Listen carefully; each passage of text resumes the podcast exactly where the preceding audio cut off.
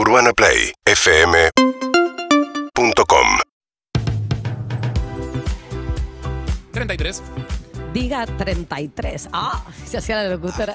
Arre. Bueno. Hola, doctora Florcán, ¿cómo estás?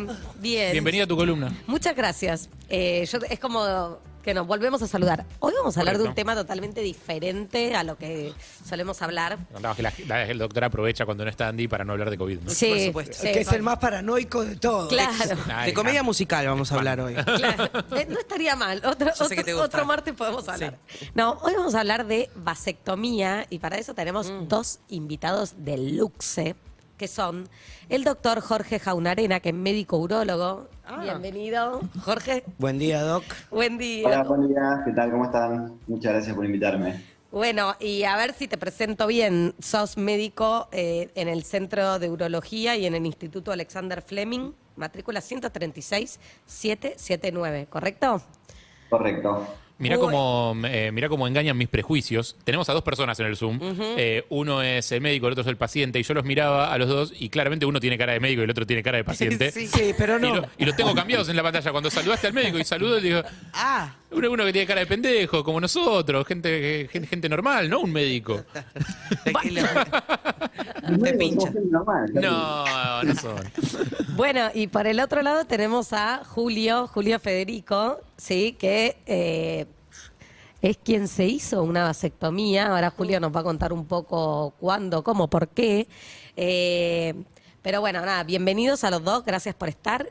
Y la primera pregunta que yo tengo es eh, si nos podés explicar un poco, Jorge, qué es la vasectomía para quienes no saben.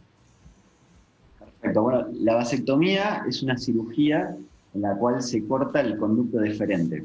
El conducto deferente es un tubito muy chiquitito que lleva los espermatozoides desde el testículo hasta la vesícula seminal, que es donde se forma el semen. Entonces, hay un conducto deferente por cada testículo, esos dos conductos suben a través del escroto y llegan a la vesícula seminal, y ahí los espermatozoides, que son microscópicos muy chiquititos, se juntan con el fluido seminal. Entonces, en la vasectomía lo que hacemos es cortar el conducto deferente de los dos lados, y al cortar los dos conductos deferentes, los espermatozoides ya no pueden llegar al fluido seminal, por lo tanto, a partir de ese momento, la eyaculación está libre de espermatozoides, por lo tanto, no hay posibilidad de embarazo. Perdón, pero ¿y dónde quedan, Doc? Porque mientras lo contabas, yo digo, bueno, pero para ahí, ¿a dónde Ranchan ahí. Ranchan ahí, pegan onda, están ahí, dan vueltas. Eh, los, los deferentes nacen de la parte de atrás del testículo. Cuando te, cuando te tocas el escroto sentís que la parte de atrás eh, del testículo es como más gruesita y de ahí sale eh, un, un tubito muy finito que siempre en neurología dicen que tiene la consistencia de un fideo, de un fideo crudo. Este, pero bueno, básicamente es como un fideíto que sale de la parte de atrás del testículo. Y Bien. vos tocándote el, el escroto, la, la porción posterior de los dos lados, lo podés sentir. Claro, pero lo- eh, to- todos los espermatozoides que ya no llegan al conducto seminal y no son, eh, digo, despedidos del cuerpo. eh, o sea, ¿Dónde van a parar? Mueren ahí, o sea, son Mueren- expulsados. ¿Cómo, mueren ¿Qué pasa con ellos? Sí, pensá que, que nuestro cuerpo todo el tiempo, permanentemente, se mueren células y se reabsorben. O sea, el, el- el organismo tiene un sistema que se encarga de reabsorber todo lo que muere en el organismo. Entonces, en el testículo pasa lo mismo. A partir de la vasectomía, los, los espermatozoides no pueden llegar al semen, por lo tanto, simplemente se mueren adentro del testículo o adentro del conducto y ahí se reabsorben y se degeneran. Así que no, digamos, esto no genera ningún proceso de acumulación, ni el testículo se distiende, ni se hincha, ni nada por el estilo, porque eso se reabsorbe naturalmente. Bien, antes de que avancemos con toda la historia y, y- y también hablar con Julio, eh, ¿cómo nace esta cirugía? ¿Tenés idea por qué? ¿Cómo, cómo se descubre? Porque hasta hace muchos, hasta hace muy pocos años, la que tenía que hacer todo el tratamiento era la mujer y joderse. A partir de ahora, esto es una cosa muy simple y que creo también se puede revertir llegado el caso. O sea, ¿cómo, cómo nace este tratamiento? O sea, esta cirugía existe desde muchísimo tiempo porque, como, como vos decís, Ronnie, es algo súper simple, es muy sencillo de hacer. Este, ah, ¿Cómo nace? A ver, en realidad, imagínatelo, pr- primero empezó la castración. No estamos hablando de seres humanos, sino quizás más de animales, pero la primera idea era la castración, que es directamente cortar, este, sacar las gónadas tanto masculinas como femeninas, los ovarios o los testículos.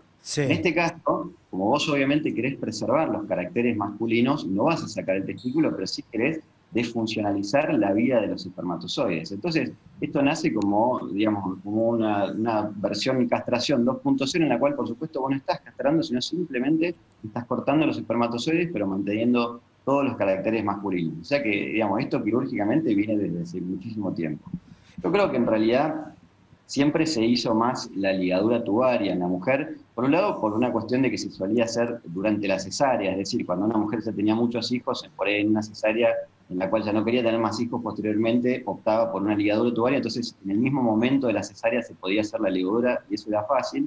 Y después, por supuesto, que hay, yo creo, una cuestión social también. O sea, hoy en día los hombres tienden a asumir mucho más responsablemente su rol Claro. en eh, una paternidad responsable, digamos, y en el cuidado de la fertilidad de la pareja. Y entonces esto se, se plantea como una opción. Antes quizás había como una idea mucho más machista de que, o sea, de- nadie, digamos, no se distinguía una cosa de otra, entonces este, si vos te cortabas los diferentes te hacías una vasectomía, era como si te estuvieran castrando, más o menos, es decir, como si vos Claro. perdieras tu masculinidad, y por eso por ahí este, no, no se plantea como alternativa. Ahora, Doc, ¿qué tan, por esto, esto que decía Ronnie de que es reversible, ¿qué tan reversible es? Porque entiendo que eso, es, eh, Flor me contaba recién fuera del aire, que eh, una de las preguntas que más se hace sobre el tema es esa, es como, bueno, eh, ya más o menos entendí que es, ¿es reversible?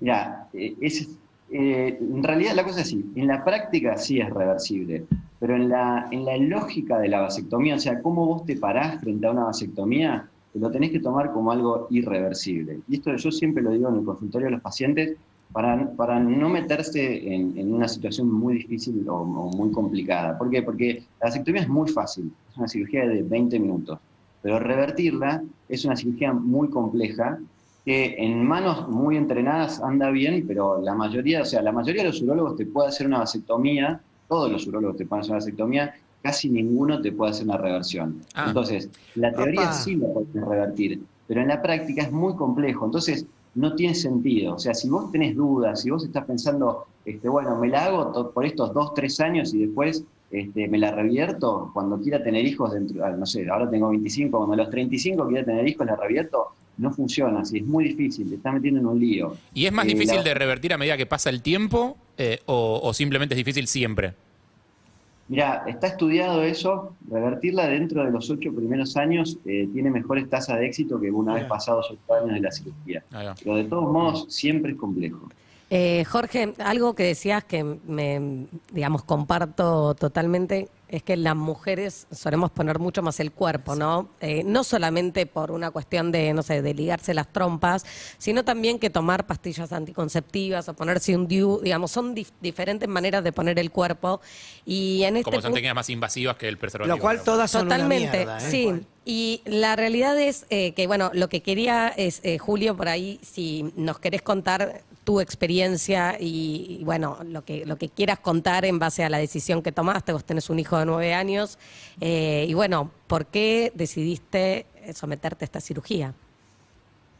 Sí, a ver, eh, la decisión viene de la mano de no querer ser, no querer tener más hijos. O sea, Milo, que es mi hijo, fue deseado y todo, pero es como que hasta ahí llegó mi, deseo de paternidad, ¿sí? Eh, y la realidad es que yo cuando llego al CDU ahí a verlo a, a Jorge, la verdad que fue todo lo que está contando así tal cual te lo cuenta en el consultorio, eh, súper claro.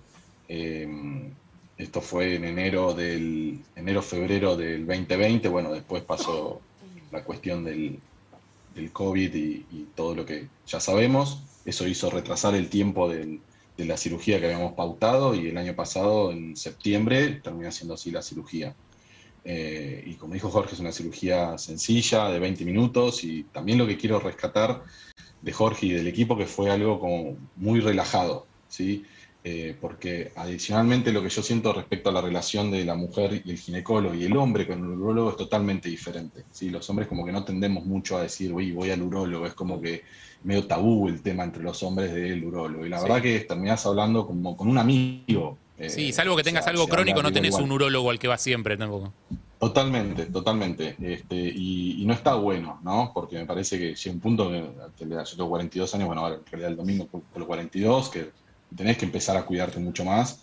Este, y no tenemos esa práctica de la masculinidad de decir, bueno, voy al urólogo a hacerme ciertos controles. Y la realidad es que eh, nada, yo me había visto incluso con otro urólogo antes, Sí. por otros temas, pero siempre fue una, una situación más que relajada y muy tranquila, ¿no? Eh, creo que ellos también entienden que su, que su profesión es, es compleja en ese sentido, eh, y pero te hacen sentir, la verdad, muy bien. Y, y la realidad, y también se lo dije a Jorge, el día de la intervención, el quirófano fue, fue una fiesta, ¿verdad? La pasamos bomba, fue muy gracioso todo el entorno, hubo una discusión muy grande respecto a por qué no, no había tanta mujer uróloga, porque lo que ves es urólogos, hay muchos hombres y no hay tantas por ahí mujeres. Claro, y ginecólogos, hombres y Eh, mujeres, hay digo, distribuidos parejos. o sea, Exactamente. claro. Así que nada, fue realmente. Julio. Y todo eso ayuda a uno como paciente. Sí. ¿Cómo estás? Evelyn acá. Bien. Te quiero preguntar cómo fue tu post-operatorio y si de tu grupo de amigos hay alguien más que lo haya hecho.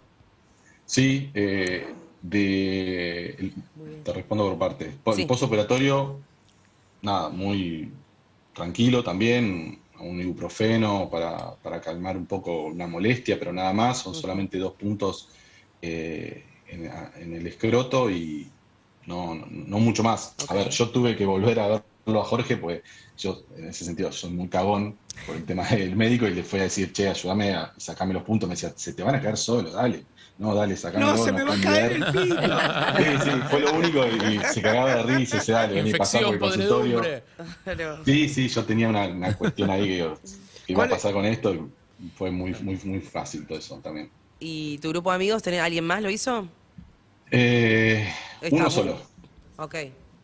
No, no, se habla, se habla mucho en el grupo de los papás del colegio. Es súper interesante. Eh, el bueno. grupo de los papuchos, por decirlo de una manera, eh, se habla mucho del tema de la, de la vasectomía, pero que se lo haya hecho otro es uno solo. Qué Andrés, sintomático, ¿no? este, Que, que ser un tema muy hablado en el grupo de los papis del colegio, claramente. en la puerta del colegio se habla mucho de vasectomía. sí, sí, sí. sí. Me imagino tiene sentido. Ronnie, sí. Nuevo mundo. No, Sí. te iba a preguntar a los dos en realidad. Miedos, complicaciones. ¿Cu- ¿Cuál es la actitud frente a la cirugía y cómo le explicas a la gente que no pasa nada? Esto que vos decías. Los puntos. ¿Cuáles son los miedos más comunes que tenemos los tipos a la hora de este tipo de procedimiento?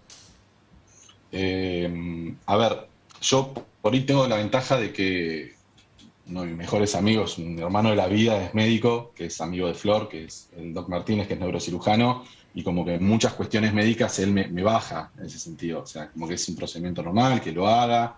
Eh, entonces yo no tenía miedo a que, no sé, qué sé yo, que no te funcione más. ¿no? Claro. Eh, todo lo contrario, la verdad fui muy relajado en ese sentido. Pero sí entiendo que hay como mucha, mucho preconcepto respecto, y creo que tiene que ver con lo que decía antes, ¿no? El tema del urólogo, o hay mucho preconcepto con tratar temas de esa área, ¿no? Eh, por todo lo que tiene que ver con la cuestión de la próstata Claro. y nada. Me gusta Bueno. igual que pongas como ejemplo un neurocirujano, porque justamente son las dos áreas más sensibles en el cuerpo de un hombre, ¿no? Las que, las que Claro. estamos hablando en este momento. Sí, sí, sí. Las que más usan por lo menos. Sí, una más que la otra. Eh, tenemos un Las mensaje con una consulta. Hola chicos, buen día. Quería saber si como método anticonceptivo es 100% efectivo y después eh, entiendo que es una, una operación cortita de 20 minutos, pero ¿cuánto tarda en, en recuperarse uno? En ¿Cuándo volver a poder, vol- claro. vol- En poder a volver a usar, tener en amigo. probarla, a ver cómo salió, digamos. Sí, está bien.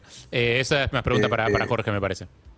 No, ¿puedo hacer un comentario ahí? Perdón. Sí, hay sí, un punto sí. que es clave, que Jorge te lo, te lo recontra recalca. Eh, él te da la luz verde cuando te dejas de cuidar, cuando te haces la vasectomía. Ok. ¿sí? Porque no es que es inmediato, no es que terminaste la cirugía y ya estás como loco. No, claro, claro, claro, Este, entiendo porque perfecto. Se te viene un embarazo. Porque Sí. puede suceder, bueno, Jorge creo que va a poder explicar mejor esa parte desde la parte clínica. Así que él es el que termina dándote la luz verde a partir de un espermograma. Jorge. Tal cual. Eh, a ver, con, con respecto a la, a la efectividad de la vasectomía, sí, es de más del 99%. Viste que el 0 y el 100 en medicina no existen. No, Tal cual. Cualquier cirugía puede fallar, por supuesto, pero la verdad es que la tasa de efectividad de la, de la vasectomía eh, correctamente realizada del 99,9. Eh, es muy, muy efectiva. Eh, hay distintos protocolos de seguimiento. Mi protocolo, por lo menos en el centro de urología, generalmente es hacer, como decía Julio, un espermograma a los dos meses. Eh, eso es para chequear que no queden más espermatozoides dando vueltas, por los que le contaba antes, porque los, los espermatozoides que quedan dando vueltas son los que están en la vesícula seminal, es decir, los que están guardados con el semen. Claro. Cuando vos inoculás todos los espermatozoides que te quedan guardados, ya no hay posibilidad de embarazo. Es por eso que hacemos como control de calidad esa, esa- ese espermograma de control, que generalmente es al segundo o tercer mes de la, de la cirugía. Y a partir de ahí, como decía Julio, tenés luz verde. Hay que vaciar Eh, todo. Claro, está bien, hay que, hay que desalojar Claro, a los sí. últimos pasajeros, digamos. Exacto. Está bien, está bien. está bien. Totalmente. Siempre se dice o, o dos o tres meses o 20 eyaculaciones, lo que, lo que pase primero. Lo resolvemos en, en dos o tres días lo resolvemos. Jorge, te, te hago una, te hago una pregunta. Eh, ¿Aumentaron mucho las consultas por, por vasectomía o los pedidos de, de vasectomía en los últimos años? Porque la sensación es que es algo por lo menos de lo que se está hablando mucho más y que, bueno, hay, eh, se está dando un cambio social muy lentamente para mi gusto, pero donde, bueno, los hombres empiezan un poco a poner el cuerpo. ¿Vos notás esta diferencia cuantitativa? Sí, sí. To- Todos lo notamos en la consulta, o sea, vos lo hablás con cualquier urólogo y te va a contar lo mismo. Este, aumentó muchísimo la frecuencia de consultas por vasectomía eh, y lo más gracioso es que vos lo ves entrar por la puerta y ya te das cuenta, este es el paciente que viene a consultar por vasectomía. Eh, Doc, eh, pr- primero que nada, muchísimas gracias tanto a Jorge Jaunarena, médico urólogo, y a Julio Federico, un paciente suyo que se hizo una vasectomía. Muchísimas gracias por este tiempo. Y mm, quería cerrar con dos mitos cortitos para preguntarle a Jorge, eh, cosas que pueden circular o que pueden consultarse, pueden preguntarse. Una es si cambia el aspecto de la eyaculación. ¿Cambia algo después de la vasectomía? Para nada, los espermatozoides son menos del 3% del eyaculado, es imposible darse cuenta, no vas a notar ningún cambio. Y la otra es, eh, ¿sirve en algún sentido contra enfermedades venéreas o de todas formas hay que seguir protegiéndose contra venéreas? No, eso es súper importante. Esto es solamente un método de control de la natalidad. Este, siempre hablamos, si estás en pareja estable, los dos son planos, perfecto, obviamente no necesitan utilizar eh, métodos de barrera como el preservativo, pero en una relación ocasional siempre tienes que utilizar un método de barrera, un preservativo, para prevenir enfermedades de transmisión sexual. Excelente, cerro. Y sí, para terminar, ayer fue el día del cáncer de próstata, ¿no? Entonces, eh, quería consultarte eh, cómo tienen que ser los controles, a partir de cuándo los hombres tienen que eh, ir al, al urólogo o la Ay, no me lo uróloga. hagas pensar. Dale, Ronnie, Hace, hace 10 años, Ronnie. Desde la pandemia que no me hago estudios. No, no, no. Hay, hay, hay un mito tremendo urbano eh, de miedo al tacto rectal, que es la, la maniobra urológica. Este, entonces siempre se habla de esto. Eh, lo cierto es que, a ver, hoy en día el primer control se hace entre los 40 y los 50 años. Es muy importante si tenés antecedentes familiares de cáncer de próstata, es decir, un, hermano, un padre, un abuelo con cáncer de próstata, eh, es mejor empezarlo antes, es decir, entre los 40 y los 45, y si no tenés antecedentes, entre los 45 y los 50. Lo cierto es que hoy en día el primer control es con laboratorio y ecografía. Y dependiendo de los resultados del laboratorio, vemos si hay que examinarte la próstata también. O sea, el examen prostático es súper importante, pero no es que sí o sí te lo vamos a hacer. Entonces, eh, primero es una consulta, eh, chequear tus antecedentes, saber en qué estás, eh, se pide un análisis y a partir de ahí vemos si además hay que examinar. Excelente, muchísimas gracias, Doc. Era el doctor Jorge Jaunarena, médico urólogo del CDU, del Instituto Alexander Fleming, y eh, Julio Federico, su paciente, eh, que se hizo una vasectomía de manera voluntaria para interrumpir la factoría de niños. Eh, muchísimas gracias a ambos por el tiempo. ¿eh? Mi. Un placer, muchas gracias. Gracias por la invitación, que estén muy bien. Gracias. Eh, mañana sale vasectomías para todos. Seguinos en Instagram y Twitter. arroba Urbana Play FM